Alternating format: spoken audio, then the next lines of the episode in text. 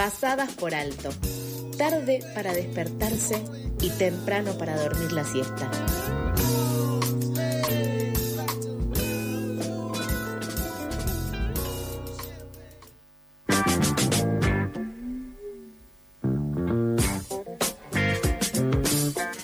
Las 8 y 11 de este martes, seguimos con noticias. El presidente de Bloque Pro en la Cámara de Diputados, Cristian Ritondo, y la diputada nacional Carolina Píparo propusieron bajar la edad de imputabilidad a 14 años. Actualmente es de 16.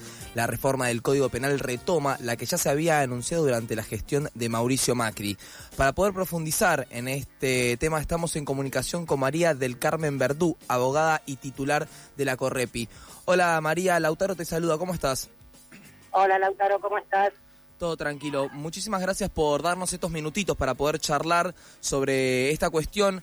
Quería saber primero cuál es el análisis que hacen ante semejante propuesta de bajar eh, la edad de imputabilidad de Ritondo y Píparo, esto que están planteando. De Ritondo, de Píparo y también hay un segundo proyecto que fue presentado incluso con anterioridad por un diputado del Frente de Todos. O sea, cuando se trata de utilizar este tipo de iniciativas de demagogia punitivista en año electoral, la grieta se desdibuja bastante.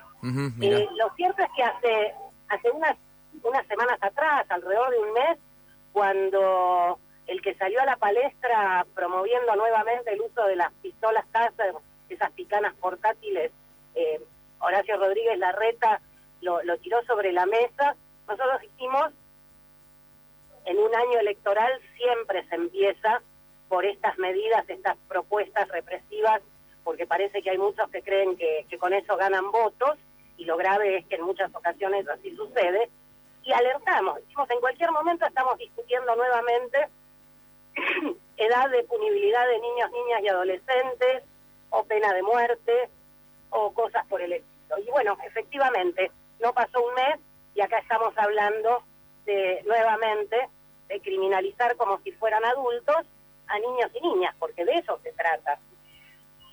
Sí, o sea, esto es algo que yo te quería preguntar, o sea, un niño ya de 14 años, niño niña, no se lo no tiene las herramientas cognitivas, o sea, esto lo estoy diciendo yo de lo que me imagino, capaz vos tenés más idea, pero no tiene las herramientas cognitivas como para poder afrontar lo que sería un juicio, como para poder afrontar lo que son sus decisiones. Todavía no está lo suficientemente maduro, me imagino, para poder tomar decisiones y ser completamente consciente 100% de lo que está haciendo. Lo primero que hay que decir para desarticular la mentira que se instala como verdad absoluta desde la prensa hegemónica es que tener 10, 12, 14, 15 años y ser estar involucrado en una causa penal por un por un hecho de carácter delictivo no significa llevártela de arriba ni significa que no haya consecuencias eh, para esa criatura. Lo que hay es un procedimiento diferente donde en cumplimiento de convenios internacionales tenemos vedado, por ejemplo, condenar menores a prisión perpetua eh, o aplicar eh, penas privativas de libertad excesivas a personas a las que estamos reconociendo. Ni siquiera es una cuestión de herramientas cognitivas, es una cuestión de eh, la definición jurídica de capacidad. O sea, ese pibe, esa piba de 12, de 14 años, no puede casarse, no puede em, salir del país, no puede firmar un contrato o adquirir una propiedad sin intervención de sus tutores o, sus adultos responsables, porque se entiende que no tiene formado su discernimiento, porque es una persona en formación. Claro. Entonces, eh, decimos eso y al mismo tiempo queremos responsabilizarla penalmente como si fuese un adulto. Exacto. Y volviendo a... Insisto, insisto con esto, alguien está, alguien está en los institutos de menores que están abarrotados. Entonces no me vengan con que no pasa nada cuando una persona de menos de 16 años queda involucrada en una causa penal. Sí. Habías mencionado anteriormente lo de las pistolas láser, la descarga eh, taser, las, las descargas eléctricas, y fue comprobado por muchos organismos de derechos humanos que tienen una tasa de letalidad. Lo que quería saber y quería saber la opinión tuya de, desde el lado de Correpi, ¿qué sería, qué es lo que implicaría el avance de estas armas en la ciudad de Buenos Aires, teniendo en cuenta también las altas tasas de gatillo fácil que hay? Mira, lo primero que decimos desde Correpi con este tema es llamemos a las cosas por su nombre. Una herramienta, un arma que provoca una descarga eléctrica sobre el cuerpo humano se llama picana. Y una picana es, por excelencia, una herramienta de tortura.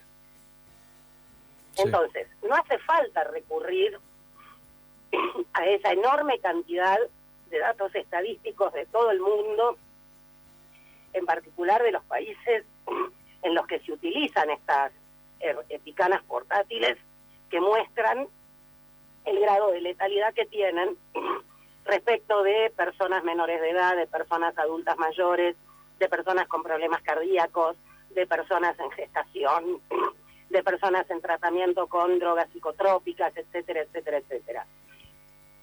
Quien quiera obtener esos datos están publicados en, en Internet.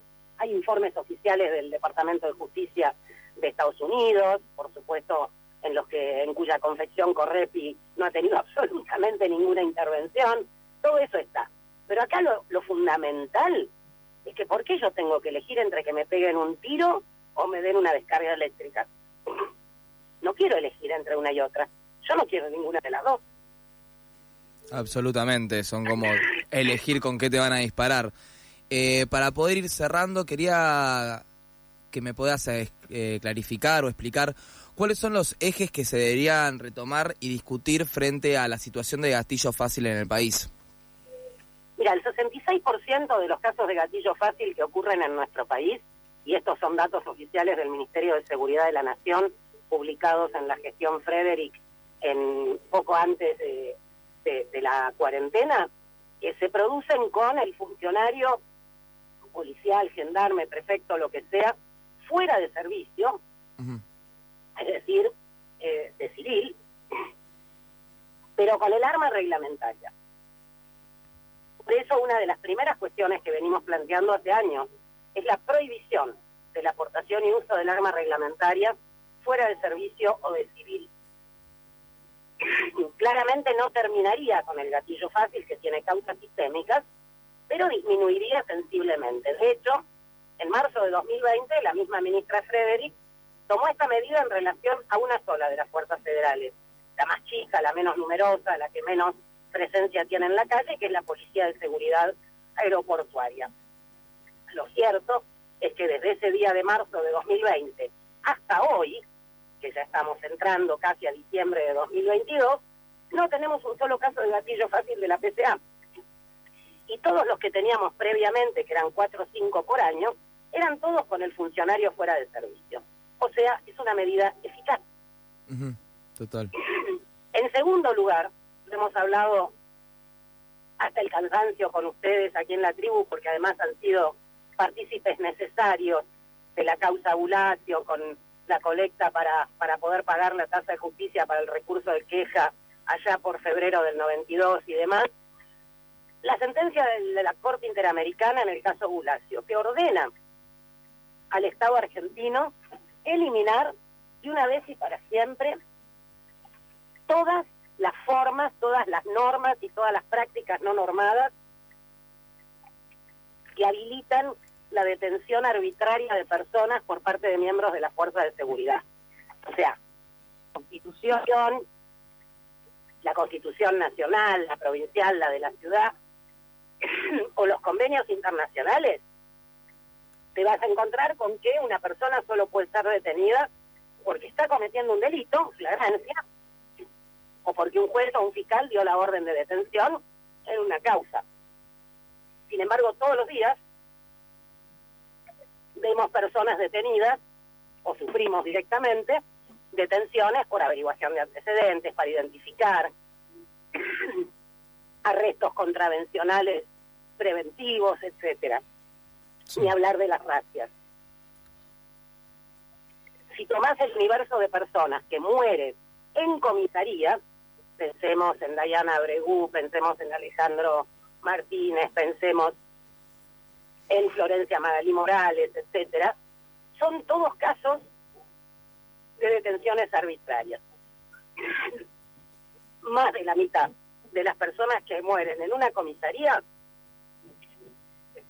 eran víctimas de una detención arbitraria.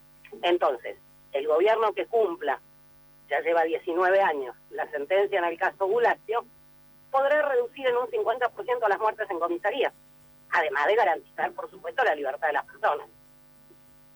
Absolutamente.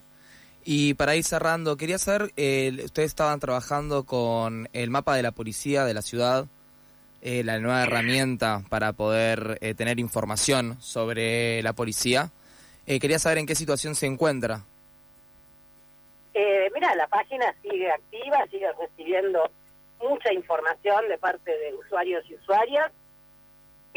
se están elaborando informes sí venimos señalando la necesidad de que desde otros ámbitos, otras organizaciones, otros distritos, más allá de la ciudad de Buenos Aires,